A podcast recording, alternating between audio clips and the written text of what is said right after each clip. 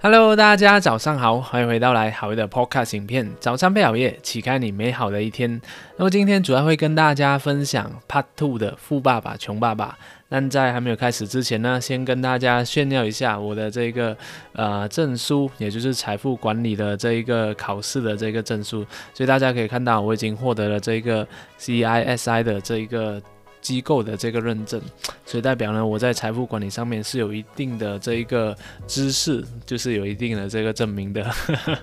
好，那我回到了今天的这个主题，所以今天会主要跟大家分享关于《富爸爸穷爸爸》里面关于创造财富机会这个课题呢。以及还有我们要培养的这个赚钱的技能。OK，首先跟大家分享这个呃创造财富机会的这个方法。那这边有三个法则，是我从这个富爸爸里穷爸爸里面所体现出来有关于创造财富机会的这个法则。因为这呃 Robert Kiyosaki 他就有说到嘛，其实很多人会等待一个机会，等待一个自己。啊，可以致富的一个机会，但总是呢，都是那个机会从从来都不会到来，所以他就说到啊，富人呢，他们自己会去创造机会。那在这边的第一个法则就是，我们就要从小开始，然后再持续扩展。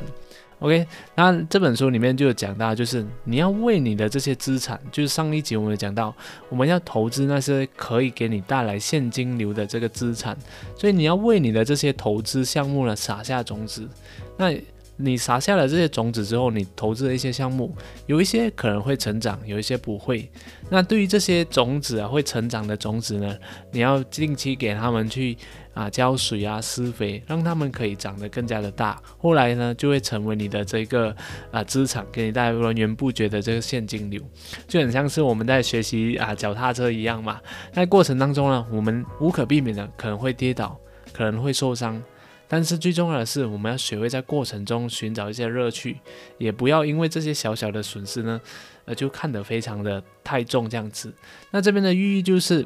我们在这个创造财富的过程当中，你可能去投资一些项目，或者是你可能自己去创业，去开启一个项目，去想要去赚钱。但在过程当中，有时候你会遇到一些挫折，生意失败了。那是没有关系的，我们要在这个过程当中寻找一些乐趣，然后也不要看这些一些小小的损失，把它看得太重。OK，因为嘛，这个啊，Robert 就说到嘛，有些呢它是会成长，有些就是不会嘛，所以你就可以花一些小小的钱去创创造创作，就去可能会跌倒，但是没有关系的。那直到你发现有一个可以赚钱的机会，那你就定期给它施肥，定期给它浇水，定期投入更多的资金在里面，投入更多的精力在这个项目里面。那你就可以打造自己的这个赚钱的这个资产了。所以这个就是第一点，从小开始就是用小小的投入去尝试不一样的项目，然后找到一个可以有持续获利的项目的时候呢，我们再啊慢慢的去投入进去，持续的发展。OK，然后呢，第二点就是我们要花花一些时间去打磨财商。所以这边有讲到啊，就是我们接触的越多的这种投资项目。学习的越多，你就会越看得透彻，到底什么是好的，什么是不好的，什么是可以赚钱的，什么是骗人的这样子。那在这个过程当中，你就可以更容易的知道，诶，自己是不是在一个对的投资机会里面。这个就是为什么啊，努力工作啊，而不去冒险呢？会给你极带来极大这个机会成本的原因，因为如果你今天一直工作工作，你不去行动，不去啊对任何投资项目去冒险的话，你很可能就会失去了或者踩伤的这个机会了，因为你不会去了解，诶，这个投资项目到底它是怎样运作的，然后你就不会，你就一直在想，呃，我找不到一个赚钱的方式，因为你没有去了解嘛。所以别人跟你 present 呃，跟你分享一些投资方式啊，赚钱的方式，你可以去聆听，去就带着好奇的这个心态去了解他们是怎样去运作的。当然，很多情况下会呃亏钱，但是你不需要说一定要投入钱嘛，你要去了解。然后你啊，当我们去到一些咖啡厅啊，或者是在呃遇到一些餐厅很特别的时候，尝试去用自己的方式去理解一下，诶。他们是讲赚钱的，他们然后去计算一下他们一个月有多少的这个客流量，然后他们的这个菜单价是不是可以足以啊让他们的这个餐厅很好的去盈利，然后盈利呢是又盈利多少 percent 这样子，就尝试去锻炼一下自己的这种啊财商，就是做生意的这些手法，然后他们的营销方式怎样的，所以这些都是我们可以花时间去体验自己啊赚钱能力的一个方向。OK，然后第三点就是尽量不要做零售投资者。那这边呢都是大多数上班族会犯犯的一个错误啦，就是因为很多数啊，我们的这个投资者，我们都是一个零售投资者。零售投资者就是意思就是我们人家已经准备好那个投资项目、投资配套。然后他就会跟你讲，哎，我有这个投资机会，你要不要加入我们？然后啊，这个怎样怎样怎样赚钱这样子，这个就是所谓的零售啊，人家已经准备好给你的。所以呢，我们要做一个自己组装的投资者，也就是说呢，我们今天很像要组装一部电脑。如果你今天去百货百货商店里面去买一部已经组装好了的电脑，那呢价钱一定是很贵的。OK，那如果你今天是自己组装的话，你可能会找到一个性价比比较高的这个点，然后另外一个性能比较好的这个滑鼠，然后这个组织主机是怎样，然后这个显卡怎样等等的，那组装出来呢，才是一个很很便宜的那个电脑，比起你去零售购买的话，那价格是差很多的。所以呢，在这个过程当中，我们要学会尽量不要去投资那些零售的一些什么投资机会或者是赚钱的机会吧。你成为一个就是自己组装的话，你会得到的这个回报呢，是相对高很多倍的。所以有有时候那些投资项目你要去看一看，诶，到底有什么样的自己可以组合起来的一个赚钱方式。OK，所以这个过程当中呢，你会花一些精力，然后你也会需要一些。积累一些经验嘛，就刚刚所提到的，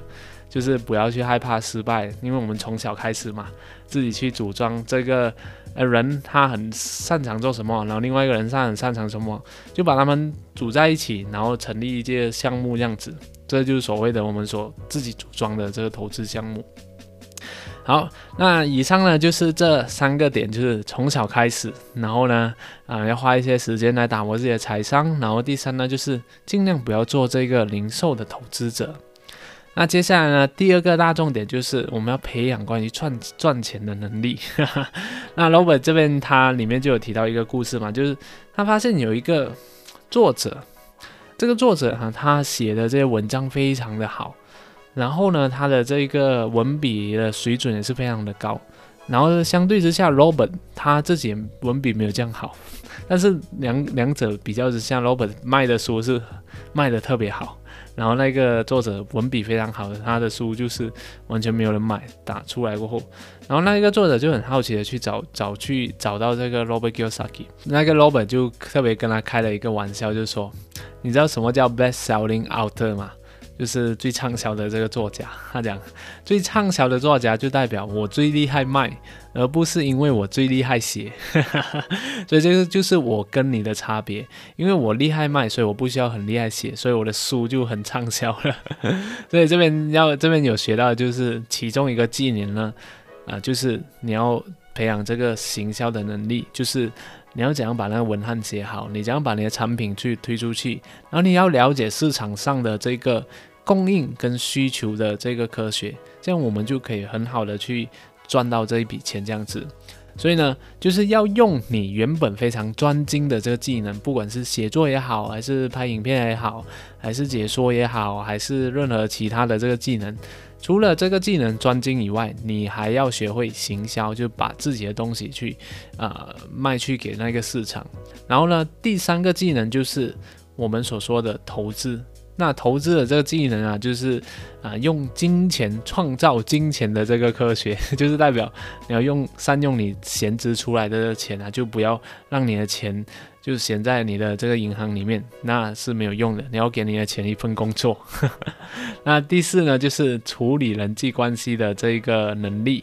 也就是说呢，当我们有自己的生意之后呢，我不可能就是一直在这个生意里面，就是一直那边忙。然后你要学会授权，就产生产更大的这个价值嘛。所以处理人际关系的这个能力，都是我们定期要培养的。像我现在就会经常培养啊，关于投团队管理啊，然后还有激发别人的这个潜能的这个能力，因为我想我团队变得更加的好嘛。那自然而然的，这个企业就会带来更大的这个收益。所以呢，这个人际关系的。这的能力也是非常重要，因为除了啊你的员工以外，还有你的这个呃，supplier 就是你的供给商，还有你的客户，这些全部都是一个人际关系的组成的。OK，所以这是第四点。然后第五点呢，这一点呢，很多人都会忽略掉，但是非常重要，就是学会法律跟这个会计。OK，所以这边呢，就是要讲一下为什么要学法律，因为有时候啊，我们的这个法律嘛，它会直接影响你的收益。就比如说我们的这个公司法，你要了解一下公司要给的这个税务是多少，个人要给的税务是多少，然后有什么方法，有什么法律是可以帮你减轻掉你的这一个啊税务的这个支出的。因为税务它并不是说很像一 percent 两 percent，它就是十多 percent 二十多 percent 的东西嘛。所以你可能你赚一百块，你二十多块就给给了那个政府嘛。然后呢，啊呃很多情况下，你知道那些。超级有钱的人，其实他们给的那个税务是非常的少的，所以这边可以给大家看一下这一张图。你看到吗？这啊，巴菲特，然后索贝斯，然后这个 Elon Musk，他们给的税务呢，最高就是 Elon Musk，他们才给三 percent 罢了。Elon Musk 才给三 percent 的税务，他他每年都赚几十个亿、几百个亿这样的一个身家的增长，但是他税务才给不到三 percent 而已。比起任何的这个，不管是普通人也好，都给的还要少。然后你看巴菲特才给不到一 percent，连那些有钱人都那么的用心的再去省他自己的税务，我们这些嗯像刚出社会的这些上班族也好，或者是创业者，我们为什么不去争取到自己的这个权益嘛？对吧？所以。就是这边呢，他们学会了这种啊法律这种呃各种各样的会计的方式，来去让自己可以避税。所以呢，在这边呢就很像有一些操作是这样的，就是如果你呃搞懂这个呃商业的法律，你就可以把很多的这个花费呢放在这个公司里面。就比如说你是吃饭啊、见客户啊，你去。你就算是你的车子买了以后，你可以把它放进你的公司里面，然后那个公司呢就会啊当做是租你的车子来用这样子，然后呢这就变成了公司的一笔花费。那如果你是自己名下的这个车子的话，你是需要你就付了那个那个花费，但是呢你的这个花费是没有的扣税的。但是如果你放在公司那边，它就可以扣税了。像我现在的这个操作就是这样。所以你看啊，那都都是很多种这种方法的，只要你去跟那个会计学习，还有我们的这个法律要去了解这样子，然后还有一些方式就是啊，你可以看一下，诶，有什么地区的国家，或者就是有你自己国家有什么样的地方呢？它的这个税务呢是有比较好的，就很像有些呃马来西亚呢，它是有这个离岸公司，这个离岸公司如果你把公司啊就是成立在这离岸公司呢。然后你的这个税务呢，只有三 percent 而已。当然，这个前提下有一些手续，还要符合一些要求，这样子，OK，那才有这样的一个就是扣税的这一个好处吧。啊，当然还有其他国家，美国那些啊，如果你把公司开有些开在美国的某个地方啊，它也是呃免税的。所以呢，这个就是我们要去了解各种很像这种税务的东西。OK，所以就是为什么为什么呃 Robert 会说。中产阶级呢很难避掉那个税，因为呢他们很像薪水很高嘛，在这个大公司里面上班，但是他们公司这个薪水一发就已经被征税了。你你是不用等到你在年终的时候你才要去缴税，而是你在公司已经发你的薪水的那一刻起，你就已经被征税了。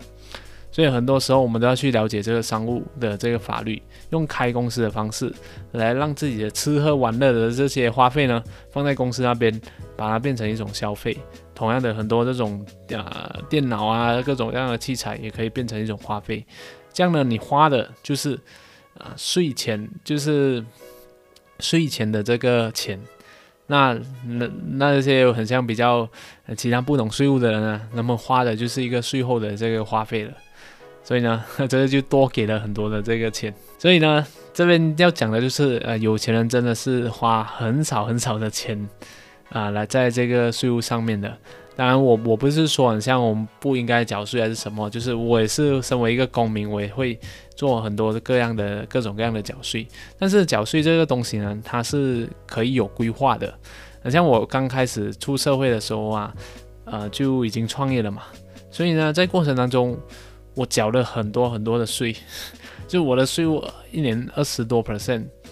然后就缴了非常的多，一两年来都缴了特别特别多的税，然后 我就很像很不爽。然后后来发现啊，就是其实你要提前规划好你的这个税务的。所以，而不是你当你要缴税的时候，你才来去做这个规划，这个是要跟大家分享的这个课题。OK，总而言之啊，今天我们学到的这两个点就是，我们要自己创造这财富机会，就是从小开始，然后花钱去打磨自己的财商，然后尽量不要做这个零售的投资者。同时呢，我们要培养赚钱的技能。赚钱的技能就包括了我们的行销，然后我们的投资的技能、人际处理关系的技能呢，还有呢这个法法律的这一个尝试，要不然的话你很容易的就会吃了很多这个关于政府的亏。好了，以上的这个 part two 就分享到这里了。那希望大家对这个财商是有一定的这个认识的。那接下来可能我会分享一些关于更多投资上的一些。啊，书籍或者是一些方法，让大家可以啊找到一些投资的一个机会。谢谢大家，我们下一集再见。